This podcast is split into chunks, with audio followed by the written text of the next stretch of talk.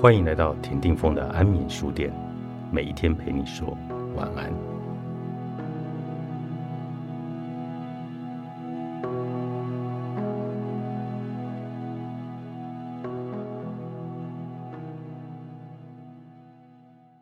我生朋友的气，说我说出愤怒，我的愤怒就结束了；我生敌人的气的时候，我会说我不说，我的愤怒就长大了。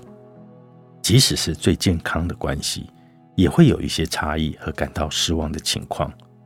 如果伴侣之间没有开放的沟通管道，就无法讨论以及处理对于双方差异的感受。那些没有直接表达的失望，极少能够被化解，而且经常会变成无尽的嘲弄的话题。但一直嘲笑未解决的问题，会把这些问题变成溃烂的伤口。并且使关系失去了生命力。不幸的是，关于亲密伴侣有不同的需求和期待时，该如何健康的沟通我们感受到的失望，却很少人接受过相关的指导。小时候，我们练习多年的是要毫无抱怨的对父母投降。大多数人无意识的感觉到自己仿佛已经承受了多达一生分量的批判。不可能再承受更多了。我们全有全无的渴望，不会再有感到失望的关系，因为希望我们双方都能够达到完美和谐，甚至会尽一切所能去否认严重的失望。但是，当我们这么做时，也期待着伴侣不要抱怨。然而，每次我们对伴侣隐藏的失望，就如同在彼此之间的墙上多放了一块砖头。如果我们从来不开放的沟通建设性的回馈，这一道墙后来将会厚到阻隔了爱与温暖的真心交流。透过这个过程，曾经真正有爱的关系也会枯萎死去，蜜月期也会变成蜜月期。当那些已经透过努力疗愈而重拾自我表达能力的幸存者，又退步成在父母身边的无声小孩时，这种情况特别令人难过。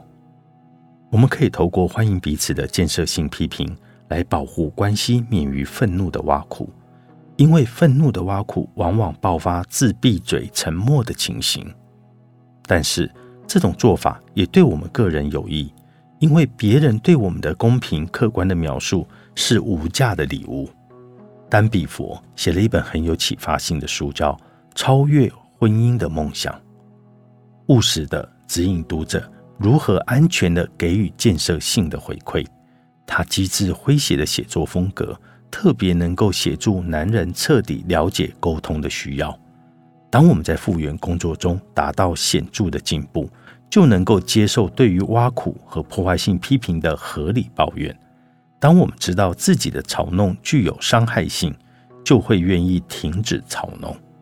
并且可以为了自己而去对抗别人具攻击性或伤害性的说法，同时稍微容忍朋友无恶意的挖苦，对我们也有好处。只要他们能够尊重我们的要求，不针对我们敏感之处。如果我们的社会对于破坏性的言语虐待和情绪虐待存在着严重而普遍的否认情况，那么，我们对于言语的忽略和情绪的忽略所造成的伤害，那是多么的无知呢？没有具体行为的不当对待，比有具体行为的不当对待更难辨识。尤其当两者一起发生时，一个加害者正在捅了受害者一刀后，放任受害者流血，这与暴力行为本身相比，似乎不怎么样。然而，放任受害者流血。可能才是真正的死因。被言语和情绪轰炸到解离性的麻木的成年小孩，很难知道自己对于赞美、爱和承诺有所匮乏。许多幸存者无法理解言语忽略和情绪忽略对他们造成了严重的损失。这是因为，如果从未体验过某一种重要的基础滋养，就很难知道自己缺少了它。许多人在进行复原的工作多年后，才了解自己因为童年被剥夺而遭受深刻的损害。而如果我们不清楚承认自己遭受的忽略，这可能无法觉察到它反复出现于现在关系中的情况。如果不能怪罪你，我要如何原谅你？作者彼得·沃克，世子文化出版。